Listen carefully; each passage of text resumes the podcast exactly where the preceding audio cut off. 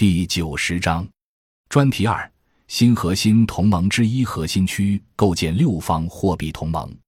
如果说量化宽松是核心国家转嫁危机成本的一种手段，那么美联储退市，再度进入加息周期，对于非核心国家而言，将造成外资回流美国，引发本币贬值、恶性通胀乃至资本市场崩盘等后果。此外，由于与霸权国家结盟的半核心地区，欧盟及日本随后也被允许采用量化宽松政策来缓解金融危机，因此，西方世界短期流动性过剩将会因美联储政策的转变而转化为流动性短缺。于是，在经历了金融海啸导致全球危机的教训之后，西方主要金融资本国家形成了新的闭源战略同盟。众所周知。二战后建立的布雷顿森林体系主要内容是美元以黄金为基础，形成固定汇率，其他货币之间不存在竞争，以避免重演二战前各国货币贬值的恶性竞争。一九七一年，布雷顿森林体系重构之后，国际货币体系进入混乱时代，主要特征是美元与黄金脱钩、浮动汇率，美元以外货币之间的无序竞争。缺乏协调性的全球金融调节机制，在后布雷顿时代，美联储大量增加美元供应，美国开始全面朝向金融资本主义阶段跃升。与此同时，一九七二至二零一二年，世界各国大量爆发货币和金融危机，国际货币金融体系经历了无序的四十年。从资本主义的历史进程来看。这是核心国向金融资本主义进阶的一个过程。经过四十年的磨合，当全球化进程引爆的金融危机愈演愈烈，又蔓延至欧美核心地区时，迫使既是盟友又是竞争对手的核心国进行制度调整。二零一三年十月三十一日，以美联储为核心的全球主要六家中央银行达成长期货币互换协议。构建核心国之间的流动性互换协作网络，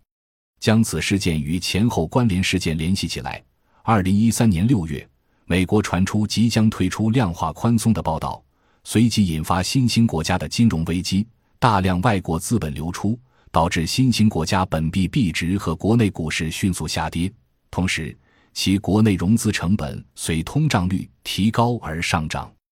这个向新兴国家转嫁金融资本扩张危机的成功试验，促使二零一三年十月三十日这一具有排他性的货币联盟正式形成，并且在其运行一年之后，美联储于二零一四年十月三十一日宣布量化宽松政策正式停止。这是金融资本主义的一次重大制度调整，也标志着全球化金融资本主义又进入一个新阶段。国际金融战略研究专家徐以升等指出，过往某国爆发危机，要么像俄罗斯和阿根廷那样违约，要么被迫接受苛刻的条件以获得 IMF 的救助。只有极少数像墨西哥那样和美国关系密切的国家，才可以得到美国的直接救助。但2008至2011年的美欧危机，美联储和其他发达国家的央行进行货币互换，避免了西方金融体系的崩溃。这种货币互换操作在过去牵涉核心国的利益时也曾发生，但现在的规模更庞大，而且2013年10月达成的协议使这种货币互换长期化，并且不设上限。延伸阅读时期，六方央行货币互换操作这一新体系的主要内容是以美联储为首，美国与欧盟、英国、加拿大。日本和瑞士的央行进行货币互换，形成一个无上限的流动性互换协作网络。具体操作机制如下：当某国需要美元流动性时，该国央行与美联储互换货币，由该央行把互换额度下的美元借给其管辖范围内的金融机构。美联储并不是贷款的对手方，外国央行承担其发放给管辖范围内机构贷款的信用风险。该货币互换交易是结构化的，美联储不承担任何汇率风险，美联储不必为换入的资金支付利息，但承诺将这些外币资金存放在外国央行，而不是用于放贷或者进行投资。该央行根据协议日后归还美元。在交易的结算日，外国央行向美联储支付利息，这笔利息等于央行将美元借给本国金融机构的利息。实际上，与美联储签订货币互换，如果规模提高，甚至到无上限，那就意味着这个国家实际上并不需要积存巨额外汇储备，即便保有外汇储备，在出现危机时，也没有必要出卖资产变现来应付国内市场的美元需求。参考资料。徐以升、郭荣、单景辉透视美联储与各国央行之流动性互换。第一财经研究院，二零一三年。徐以升从牙买加体系进入大西洋体系。第一财经日报，二零一三年十二月三日。徐以升，新兴市场应测试美联储货币互换。第一财经日报，二零一三年七月八日。这种机制的好处是，该国可以用低成本。低风险获得美元流动性，以注入本国金融体系，同时维持本国货币汇率的稳定。货币互换意味着货币互换联网内的货币流动性可以随时相互调动，并且以其国内的资金价格结算，不受国际价格的影响。同时，以那些不发生流动性短缺的国家的资金价格决定流动性调度的价格。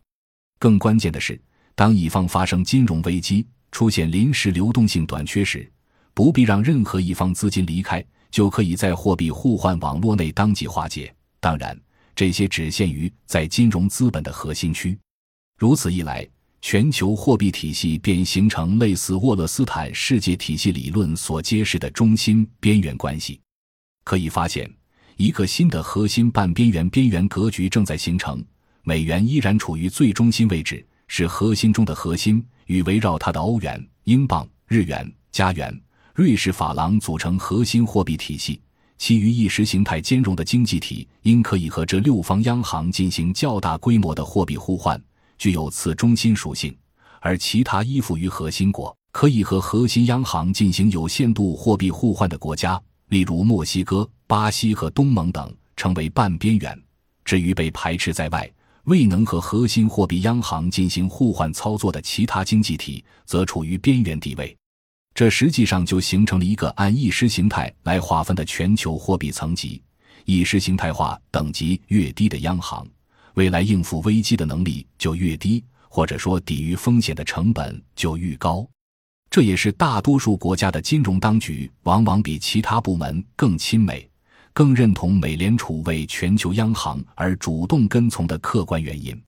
由此可知，西方模式的资本主义发展到金融资本阶段，势必具有更多排他性，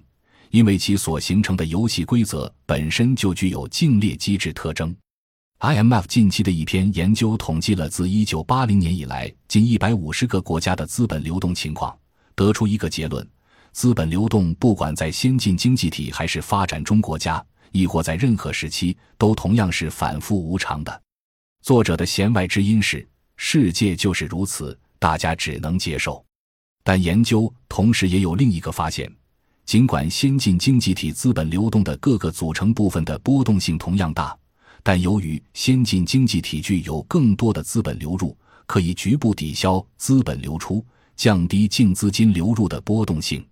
IMF 的作者将此归因于先进经济体的金融灵活性及创新能力，但我们不能忽略核心区金融创新的灵活性，往往是以外围地区的被动性为代价的。